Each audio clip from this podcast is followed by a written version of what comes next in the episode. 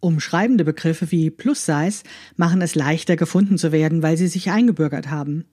Ihnen zugrunde liegt allerdings der Versuch, Wörter wie dick oder fett zu vermeiden.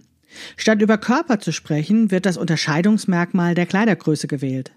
Doch wenn wir Bekleidung nähen, müssen wir den Körper anschauen und zwar ganz genau. Wir müssen alle Hügel und Täler des Körpers kennen, den wir benähen wollen.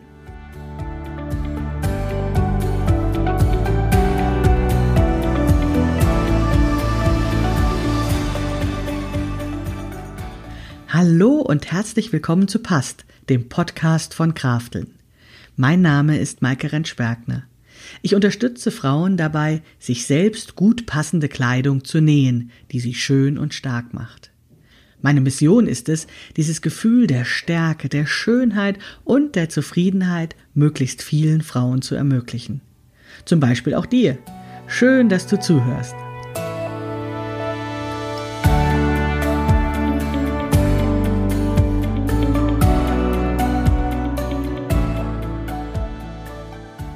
Hallo und herzlich willkommen zu Episode 63 des Past-Podcasts von Krafteln. Schön, dass du wieder dabei bist. Bevor ich zu dem Thema Hügel und Täler des Körpers komme, was ich ja schon letzte Woche angekündigt habe, möchte ich gern noch etwas Bezug nehmen auf die letzte Episode, denn ich wurde oft das angesprochen und habe auch noch mal ziemlich viel darüber nachgedacht und das möchte ich jetzt gerne dieser Episode voranstellen. Es passt sehr gut und deswegen wundere dich nicht, wenn dieser sozusagen zusätzliche oder nachtragende Teil vielleicht sogar länger wird als das, was ich ja eigentlich zu den Hügeln und Tälern sagen will. Es passt einfach sehr gut zusammen. Deswegen jetzt einfach nochmal ein Rückbezug auf die letzte Episode. Also letzte Woche wurde ich sehr oft darauf angesprochen, doch nochmal genauer zu erklären, was denn die Gesellschaft gegen Gewichtsdiskriminierung sei. Ich erwähnte ja in der letzten Episode, dass ich dort Mitglied bin. Die Gesellschaft gegen Gewichtsdiskriminierung ist ein Verein, deswegen kann man dem dort auch Mitglied werden, eben Fördermitglied oder auch sich engagieren. Der Verein hat das Ziel, die soziale Akzeptanz von dicken Menschen zu verbessern und damit dann auch die Diskriminierung auf der Basis von Körpergewicht, ja, abzuschaffen. ja, so umso deutlich könnte man das sagen. Also eben darauf deutlich zu machen, erstmal, dass es eine Diskriminierung gibt aufgrund von Körpergewicht und Aussehen und dann dementsprechend auch etwas entgegenzusetzen. Und das macht dieser Verein, in dem ja, sich engagiert wird, es wird informiert, die Öffentlichkeit, es wird beraten und es wird vor allen Dingen erstmal auf das Thema, die Problematik aufmerksam gemacht. Und dann wird aber auch in Institutionen beraten, um eben Präventionsarbeit zu betreiben und Alternativen zur Gewichtsdiskriminierung aufzuzeigen.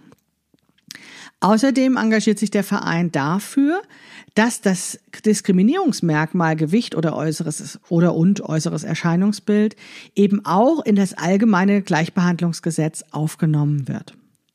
Wenn euch das interessiert, dann schaut doch gerne mal unter der URL gewichtsdiskriminierung.de nach und dann findet ihr mehr Informationen zu dem Verein.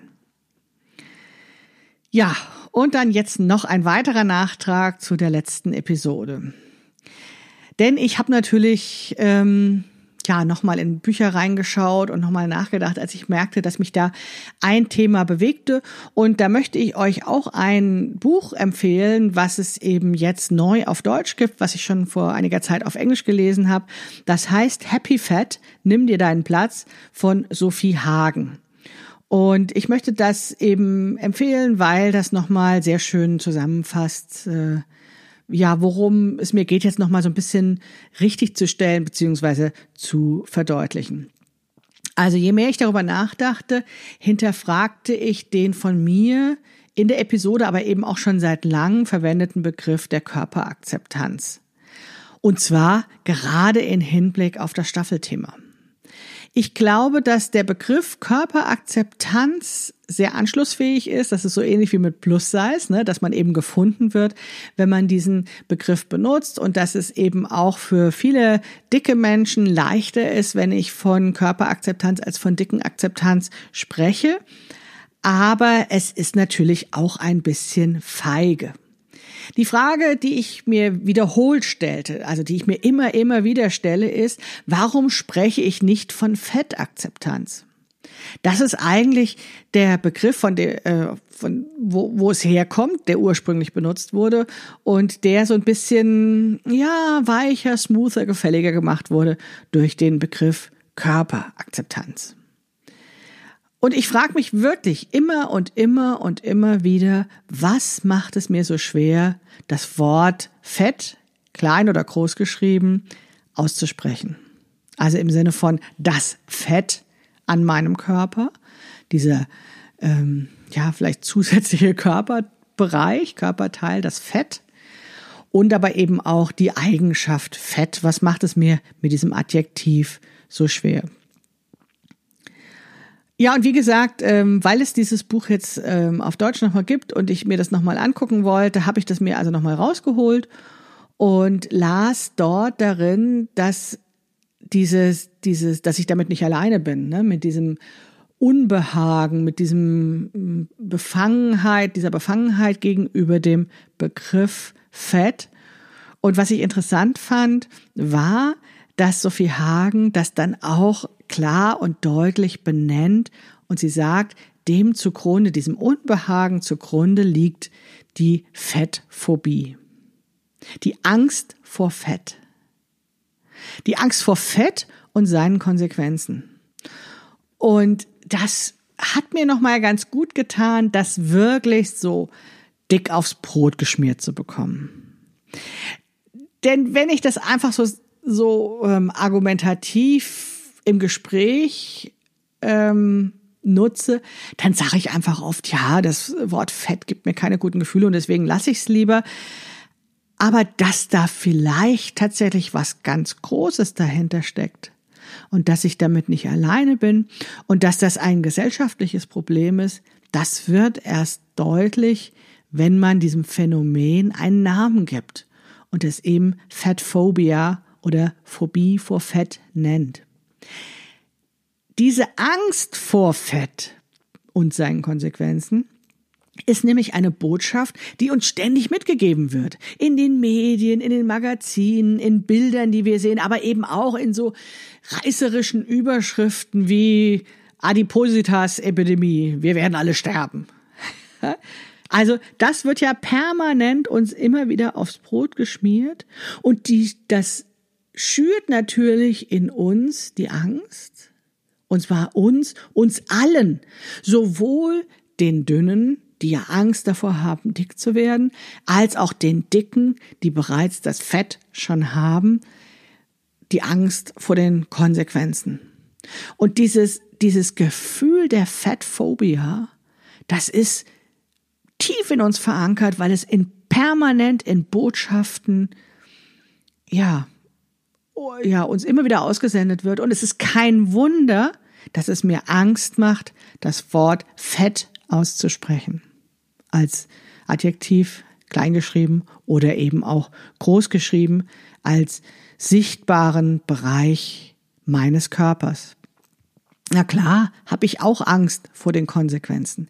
Ich habe Angst davor, schlecht behandelt zu werden oder auch krank zu werden oder sowas. Und diese Angst lähmt mich, diese ja genauer hinzuschauen und diese diese Botschaften, die mir immer wieder präsentiert werden, zu hinterfragen. Und ich weiß mittlerweile, dass es eben nicht so einfach ist. Also, dass man nicht per se ungesund ist, nur weil man fett ist.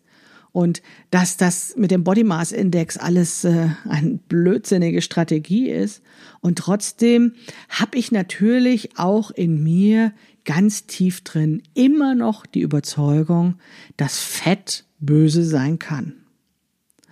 Und ein Bestreben ist es natürlich, diese Angst genauer anzuschauen und zumindestens diesem Begriff etwas neutraler gegenüberzustehen. Denn wenn ich sage, Fett ist böse, dann werte ich mich ja selbst ab und habe so stark den Fokus auf dem Fett, dass ich die ganzen anderen Eigenschaften, die ich habe, möglicherweise gar nicht sehen kann. Dabei ist das Fett nur ein Aspekt von mir auch wenn es der sichtbarste Aspekt ist und wenn wir Kleidung nähen, spielt das ja durchaus eine Rolle, das Fett mit zu berücksichtigen. Ja, Jetzt habe ich es ganz oft ausgesprochen und ich merke schon, wenn ich es öfters sage, dann wird es tatsächlich etwas leichter. Und ich glaube, ich werde es in Zukunft auch noch öfters sagen, aber wie ich dir ja schon sage, auch ich habe damit meine Schwierigkeiten.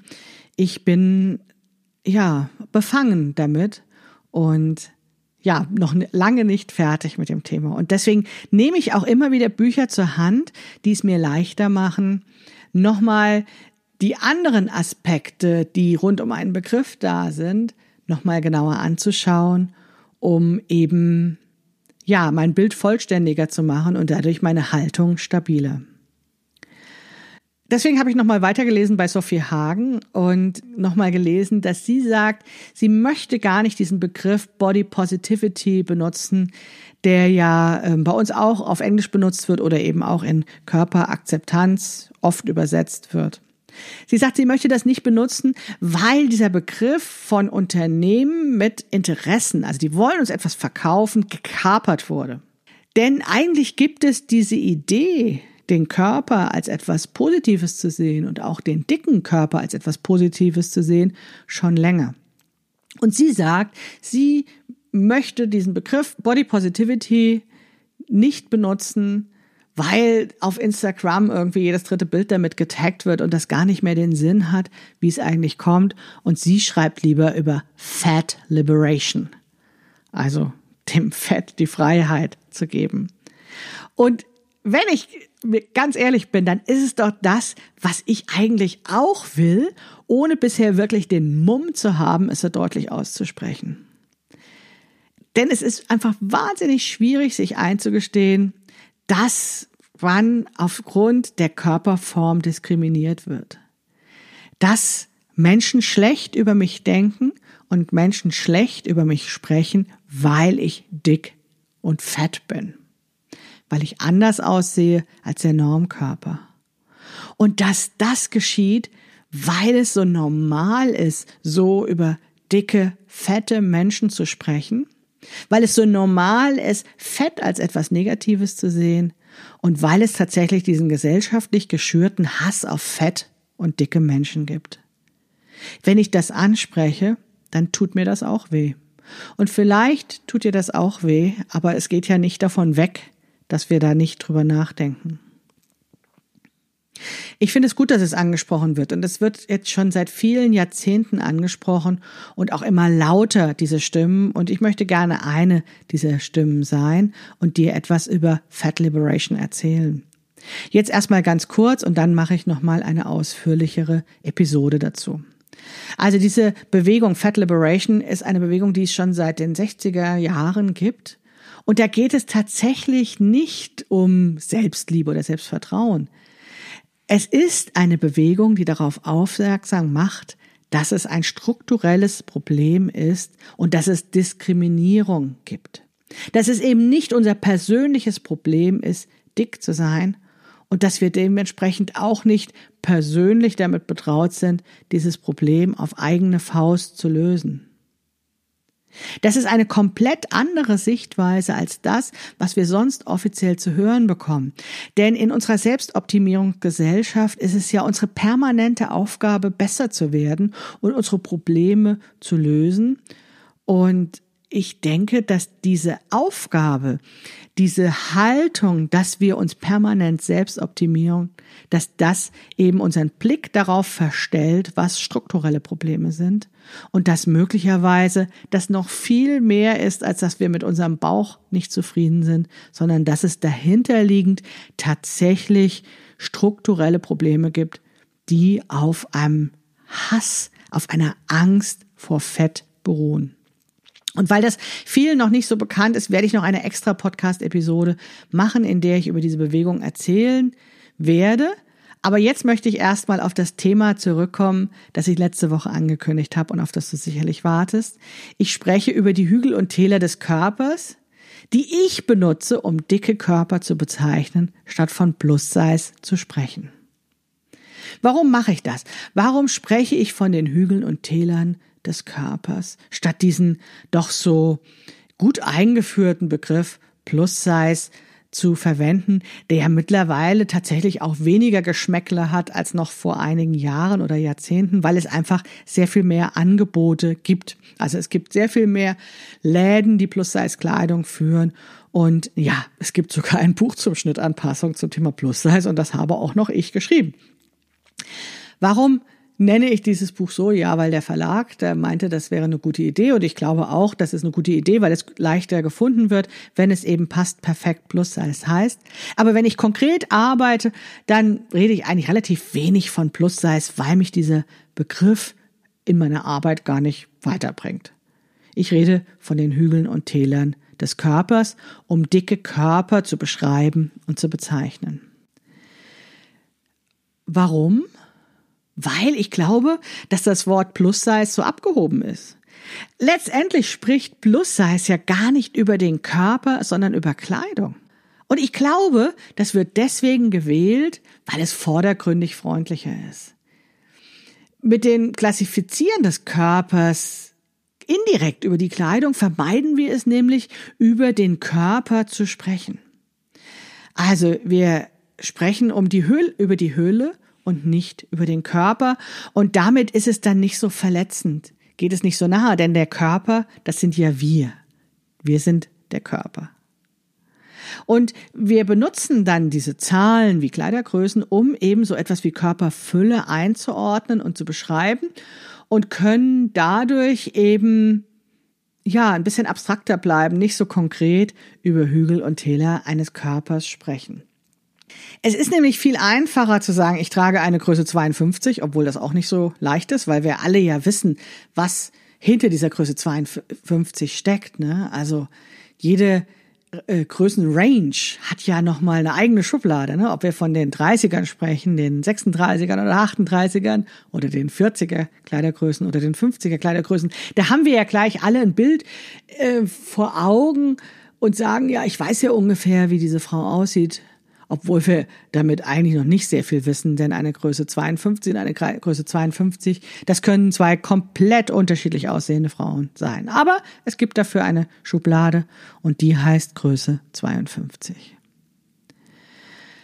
Also, es ist sehr viel einfacher zu sagen, ich trage eine Größe 52, als sich konkret vor den Spiegel zu stellen und genau hinzuschauen und die Form und die Beschaffenheit ja, unseres Körpers anzuschauen, genauer hinzuschauen, wie sieht denn eigentlich mein Bauch aus? Wo genau sitzt das weiche Gewebe um die Taille? Und zu schauen, welche Form haben meine Oberschenkel? Wo genau sind sie breit? Ist das zwischen den Beinen oder ist das außen an der Seitennaht eines Kleidungsstücks oder überall? Aber wenn wir eben Bekleidung nähen wollen, die gut passt, dann müssen wir genauer hinschauen und müssen uns dem stellen. Dann reicht es nicht, über die Kleidergröße zu sprechen. Und das wisst ihr alle, die Kleidung nähen und die bisher sich gewundert haben, warum sie nicht gut passt. Es reicht nicht, ein Schnittmuster nach der Größe auszuwählen, weil das bildet unseren speziellen Körper eigentlich nicht gut genug ab. Wir müssen Schnittmuster anpassen, weil wir eben die individuellen Hügel und Täler des Körpers berücksichtigen müssen. Und deswegen spreche ich von den Hügeln und Tälern des Körpers. Wir sind alle dreidimensional, wir sind alle rund, alle Menschen. manche Körper sind runder als andere und manche Hügel sind stärker ausgeprägt als andere. Aber wir sind alle rund. Und Frauen sind nochmal, Frauenkörper sind nochmal runder als Männer oder Kinderkörper. Und das macht es eben anspruchsvoller, Kleidung zu nähen, die diese Hügel und Täler des Körpers sanft umschmeichelt. Und wir müssen das aber genau hinschauen. Wir müssen genau hinschauen, wo diese Hügel sind und wie diese Hügel aussehen, um eben sie in der Kleidung zu berücksichtigen, um sie sanft zu umschmeicheln, aber auch um dafür zu sorgen, dass bei bestimmten Körperhaltung, zum Beispiel wie beim Sitzen, nichts wehtut, weil es drückt. All das ist ja ein Merkmal von gut passender Kleidung und das können wir nur berücksichtigen, wenn wir die Hügel und Täler des Körpers berücksichtigen. Jetzt kann man natürlich sagen, diese Verwendung des Oberbegriffs Hügel und Täler des Körpers bedeuten, dass ich es mir leicht mache. Ja, vielleicht ist das so. Vielleicht ist das so, dass es sozusagen eine ähnlich abstrakte Bezeichnung ist, wie von Körperfülle zu reden. Aber ich finde, sie weist schon mal darauf hin, dass wir genauer hinschauen müssen, dass wir auf die Details gucken müssen, auf die verschiedenen Hügel und Täler unseres Körpers. Denn wir müssen ja diese Abstraktionsebene verlassen. Wir müssen heranzoomen, unseren Blick und genauer hinschauen. Es geht ja dann nicht mehr um den Bauch an sich, sondern es geht um den Bauch, um welchen Bauch wir jetzt eigentlich meinen. Meinen wir den Oberbauch oder den Unterbauch, Bauch 1 und Bauch 2, wie ich das gerne bezeichne. Wir müssen uns genauer anschauen, wie der, die Form des Bauches genau ist, wo er genau liegt und ja, welche Ansprüche der Bauch an unsere Kleidung stellt, damit wir das Gefühl haben, dass es dort gut passt.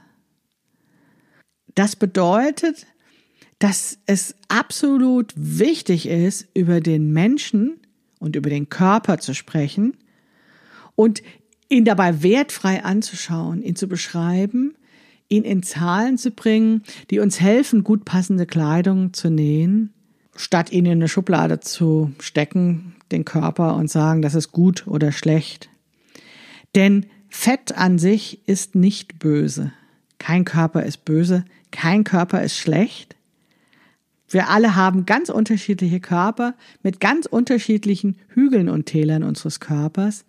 Und wir müssen da einfach genauer hinschauen, um gut passende Kleidung zu nähen. Und unser Blick auf diesen Körper ist nach meiner Überzeugung erst möglich, wenn wir diese diskriminierenden, abwertenden Urteile weggeschmissen haben. Wenn wir eben ja es schaffen, hinzuschauen, ohne zu bewerten, wenn wir unsere Hügel und Täler unseres Körpers beschreiben und einfach akzeptieren, dass diese Zahlen nur Daten sind, die uns helfen, gut passende Kleidung zu nähen. Und trotzdem müssen wir uns mit den Begrifflichkeiten, mit den Wörtern, die wir benutzen, um Bekleidung zu nähen, auseinandersetzen. Denn immer dann, wenn wir gemeinsam, ja, uns darüber austauschen, wenn du ein Schnittmuster nimmst, was von jemand anderem gemacht wurde, wenn du etwas lernen möchtest von mir über Schnittanpassung, dann brauchen wir ja Wörter, dann brauchen wir Begrifflichkeiten, um ja, darüber zu reden, wovon wir eigentlich reden, um konkrete Probleme zu besprechen. Und dann, dann reden wir über Körperstellen, die zu begleiten tatsächlich anspruchsvoll sind, wo wir uns Mühe geben müssen, ein Kleidungsstück passend zu machen. Aber wir können das machen und können da gemeinsam genau hinschauen und können uns austauschen und können diese Körperstellen benennen und das ist etwas ganz anderes, als einen Menschen zu bezeichnen mit Begrifflichkeiten, hinter denen eine Wertung steckt, weil wir dann den Menschen in eine Schublade stecken. Also dieses genauer Hinschauen und sich bewusst zu werden über die Wörter, die wir verwenden, das macht einen Unterschied. Und deswegen gibt es diese Staffel des Past-Podcasts von Krafteln. Ich würde mich freuen, wenn du auch nächste Woche wieder zuhörst. Dort möchte ich dir tatsächlich dann etwas von der Fat Liberation Bewegung erzählen und von der strukturellen Diskriminierung Dicker, die weit mehr ist als Body Positivity, weil ich einfach, indem ich jetzt nochmal das Buch von Sophie zur Hand nahm, mir klar wurde, auch ich muss da ein bisschen deutlicher werden. Wir müssen da eine ganze Menge beiseite räumen, an Vorurteilen, an alten Gedanken, die uns davon ablenken, gut passende Kleidung zu nähen. Und deswegen drehen wir nächste Woche nochmal eine extra Runde, bevor wir dann weiter über Kleidung für dicke Körper reden. Oder für Körper, die eben an bestimmten Stellen mehr Hügel und Täler haben, als andere Körper das haben. Schied egal.